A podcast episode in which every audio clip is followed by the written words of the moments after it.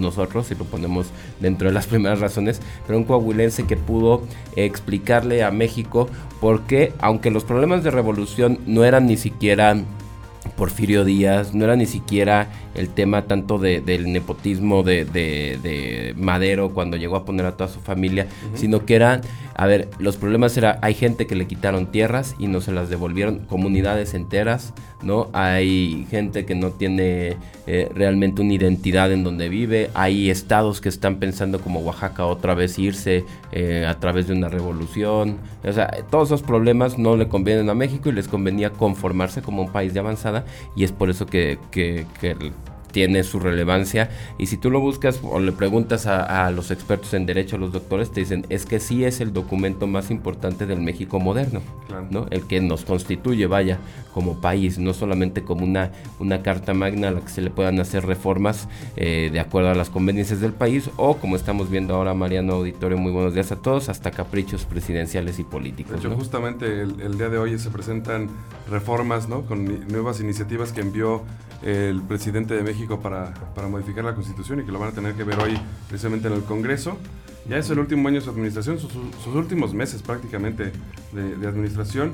Y pues para hoy se, se, pretende entregar al menos 10 iniciativas y cambios importantes en materia político-electoral, de pensiones, de salario mínimo, de industria eléctrica, porque pues como ya le tumbaron la anterior, entonces propuso otra, del Poder Judicial. El plan C, plan X de la reforma eh, eléctrica. digo, llama la atención, por ejemplo, esta la del Poder Judicial que eh, pretende buscar un, una opción en la que se pueda sancionar a los jueces cuando se porten mal eh, o cuando vaya, o vaya, cuando se supone que actúan mal. El problema es que no establece con claridad actuar mal en qué sentido, ¿Cuál es el criterio? Ajá, ¿cuál es el criterio? Entonces, eh, pues a ver, los jueces tienen que hacer cosas que a alguien no le parece. Evidentemente no debe haber ninguna persona sentenciada que diga, ah, claro, no, sí está bien, sí le reconozco que, que yo debo de pagar eso, que yo sí voy a estar en la cárcel tanto tiempo, etcétera. Entonces, pues, ¿bajo qué criterio vamos a decir que ¿no? que este, van a estar así. En fin, van, están este, planteando desaparecer las candidaturas plurinominales, ¿no? este, con el contexto de reducir los gastos de, de, campaña, también el número, de reducir el número de diputados y senadores.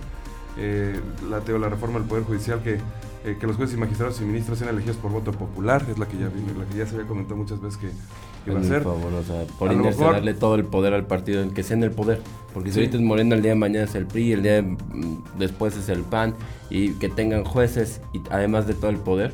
Híjole, claro, que todo el poder caiga en, una, en una, sola entidad. La división de poderes puede irse a dormir ya, al cementerio, pues eso es lo que quieren este Vivamos en una tiranía. Pues y vivamos, por ejemplo, ayer Nicolás Maduro declarando vamos a ganar la próxima elección. Ellos, su elección es despuesito que la nuestra, un mes después. Y ya está Nicolás Maduro diciendo que va a ganar por las buenas o por las malas. Claro. Con todo el cinismo del mundo, ¿eh? Y pues cuáles son las malas, pero bueno. Un Nicolás Bukele religiéndose con más de un 80% y con todas las observaciones de derechos humanos que te quieras imaginar. ¿Se religió? ¿No? Este, así, no, no, no, te observaciones. De, no, no, no, no, nivelar poderes, ¿no? No tener quien te haga un contrapeso. Es peligroso, tengas un presidente que te caiga bien o te caiga mal. Mm, mm. No, pero lo de Bukele, lo de Bukele es peligroso porque hasta él salió a anunciarse como ganador antes del resultado. Ajá. O sea, eso es lo y donde ya muestra se lo permitía, ¿no? Este, Ajá. Lo demás, eh, lo demás ya puede ser incluso autorregulación de él si quieres y su, sí, de su nación. Cabe en otro tema, en otro debate, sí, pero sin el de contrapeso.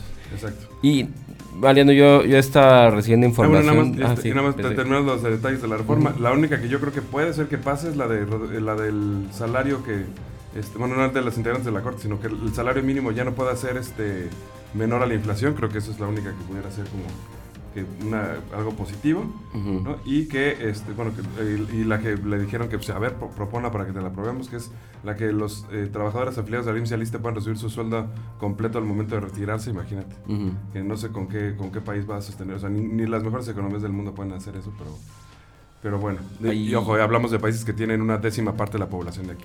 Exacto. Y ahí también hay temas, te decía, entre que posiblemente ya el presidente no, no presentara algunas iniciativas que tienen que ver con eh, la materia de, bueno, en materia de pensiones, ¿no? Ha cambiado también de, eh, pues que los empresarios no, no brincaran, no hicieran un, un bloque opositor al gobierno de Sheinbaum. También si busca eh, aprobar la la reducción de las reformas, de las jornadas, perdón, laborales en ocho horas, ¿no? ¿Y ¿Por qué? Porque sería que tuvieran los empresarios que pagar. A ver, el país hay muchos empleos, muchos trabajos que no puedes contratar el doble de gente o no puedes tener solamente jornadas de, cuatro días, ¿no? o de cinco días, cuatro días y medio en algunos casos. Todo esto sería un sobrecosto que aunque usted lo vea solamente como la cara del trabajador de quiero que me paguen más, es sí, pero para que te paguen más el producto tiene que costar más. entonces la idea de AMLO es, decir a los empresarios, les, los amenazo con esto y si quieren que lo quite, entonces no hagan un bloque opositor. Pues tal parece ah, No sabe cómo funcionan los empresarios, ¿eh? No. Al empresario le das primero y luego le pides. No, claro, pues así funciona. negociar es no, es, no es amenazar. Ah, exactamente. Hay una gran diferencia. no, y en particular, o sea, por eso, con un, con un empresario negocias, nunca amenazas. Claro. Y subsisten sin ti, güey, y a pesar de ti, tú todavía quieres llegar a amenazarlos. Y el tema del salario mínimo es que si tú sigues subiendo el, el, salario mínimo de la manera que lo hizo el presidente, y esto es un tema que poco se ha tocado en, en el arranque de año. Digo, sí se ha tocado, a ver, quien tiene el salario mínimo, que se ha tocado poco aquí en Coahuila, digo, porque quien tiene el salario mínimo no está por lo general aquí, ¿no? Cuando tienen ya percepciones mucho mayores, no les tocó vivir esto. Pero las personas que recibían en el 2023 un salario mínimo que recibían 6.223 pesos al mes, pasaban eh, por dedazo, por plumazo a, a recibir 7.467 pesos. Eso hacía que en las percepciones del, del SAT se eh, tuvieran que pagar un impuesto muchísimo menor. Al ganar más de 7 mil pesos ya tienen que pagar bajo otro esquema y todo el incremento se les iba. Por eso es que sí se buscaría o le conviene más al trabajo realizar lo que tenía. ¿Aumenta el salario con reforma de Hacienda o no? Ajá. Pues, no, me conviene nada. Exacto, mejor súbreme la inflación. Yo solo quiero quedarme con la inflación naturalmente, no como que parezca el presidente me hace una porra o el, siguiente presidente. O sea, esto hay que pensarlo ya con una mira a futuro porque este gobierno ya se acabó, ¿no? Ajá, o sea, ni siquiera lo vean ya con un tema de es contra No, no, no. Imagínense el día de mañana Claudia Sheinbaum, a, ¿cómo se llama esta mujer? La que dice Nueva York, Xochitl, eh, Xochitl Galvez o Xochitl Galvez, eh, que dijera de plumazo, le subo el salario mínimo. A ver, no, no tiene que ser de una manera arbitraria o artificial porque ya vimos que no funciona. No le conviene el incremento a los trabajadores del salario mínimo en 2024. Lo que sí conviene es ganar lo mismo que la inflación, o bueno, incrementarte la inflación, ¿no? Para que no te pegue tanto en el bolsillo. Pero bueno, eso también se podría analizar. Y eso si le dan espacio a la oposición, digo, y también a la misma 4T de dialogar las reformas, ¿no? Que al final de cuentas es la principal labor que deberían de tener los legisladores.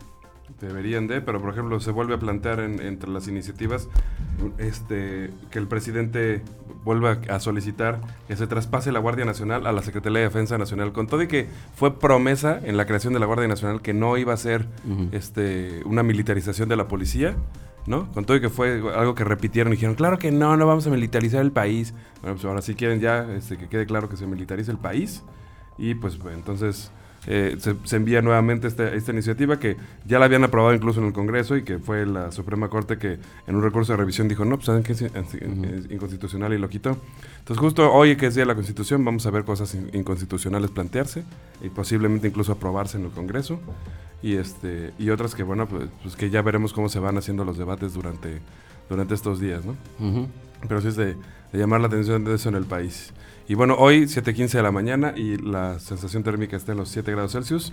Eh, ya usted no solamente podrá disfrutar de una ciudad con mucho menos tránsito debido a que no hay ingreso a las escuelas, sino además, pues como ya se dieron cuenta desde el fin de semana, la mayoría de los que pasan por este Boulevard Venustiano Carranza, sobre todo en el cruce con Avenida Universidad, pues que ya se retiraron los los jóvenes, para no decir que si eran militantes de un partido, simpatizantes de un partido o estudiantes, vamos a decir los jóvenes, que eso sí eran, y este, que estaban eh, obstruyendo esta vialidad.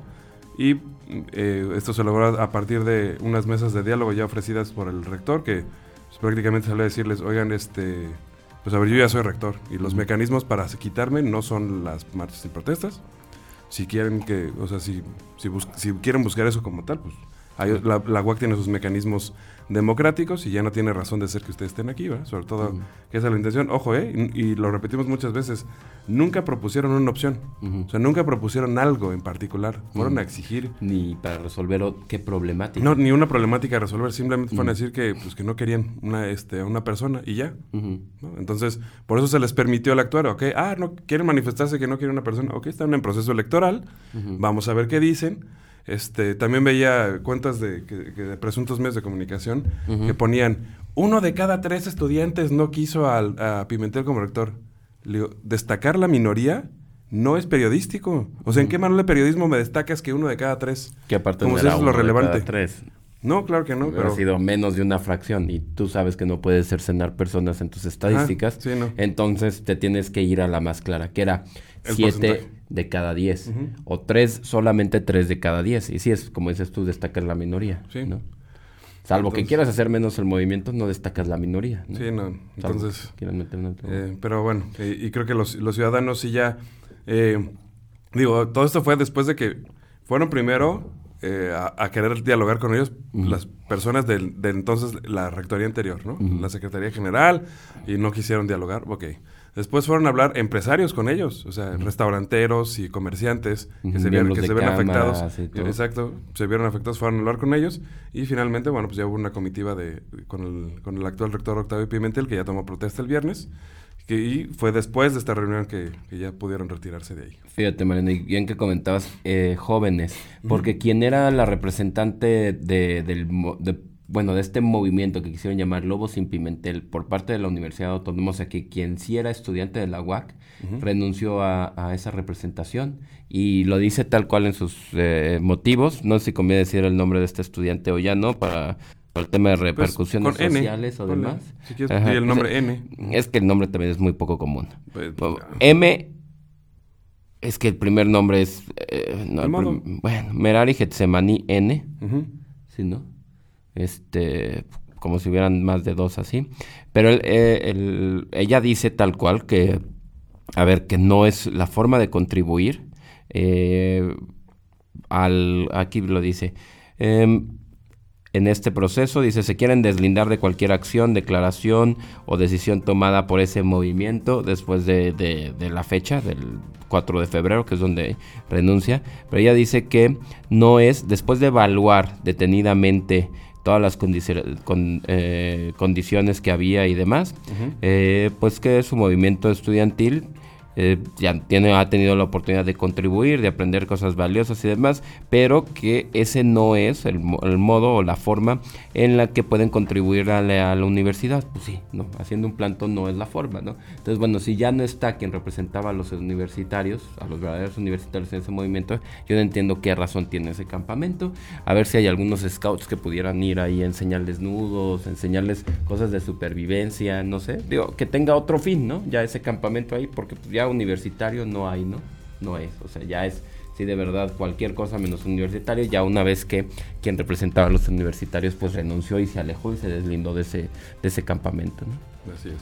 Y bueno, después les platicaremos de, de más noticias, tanto de, de lo ocurrido este fin de semana, obviamente de la toma de protesta del rector, eh, como de lo, pues de lo más destacado y en, en un momento más también escucharemos la nota nacional, es decir, lo, lo de estas reformas de AMLO junto con otras cosas, el- la reunión que tuvieron 13 gobernadores republicanos en Eagle Pass, Texas, con el, con el gobernador de, de ese estado, este, pues, mani- manifestando que ellos quieren defender su frontera de lo que ellos consideran ya una invasión. Es decir, ellos no dicen que las personas estén migrando solo porque sí, sino porque es, es, un- es una invasión de- para destruir su economía, que eso es un plan de...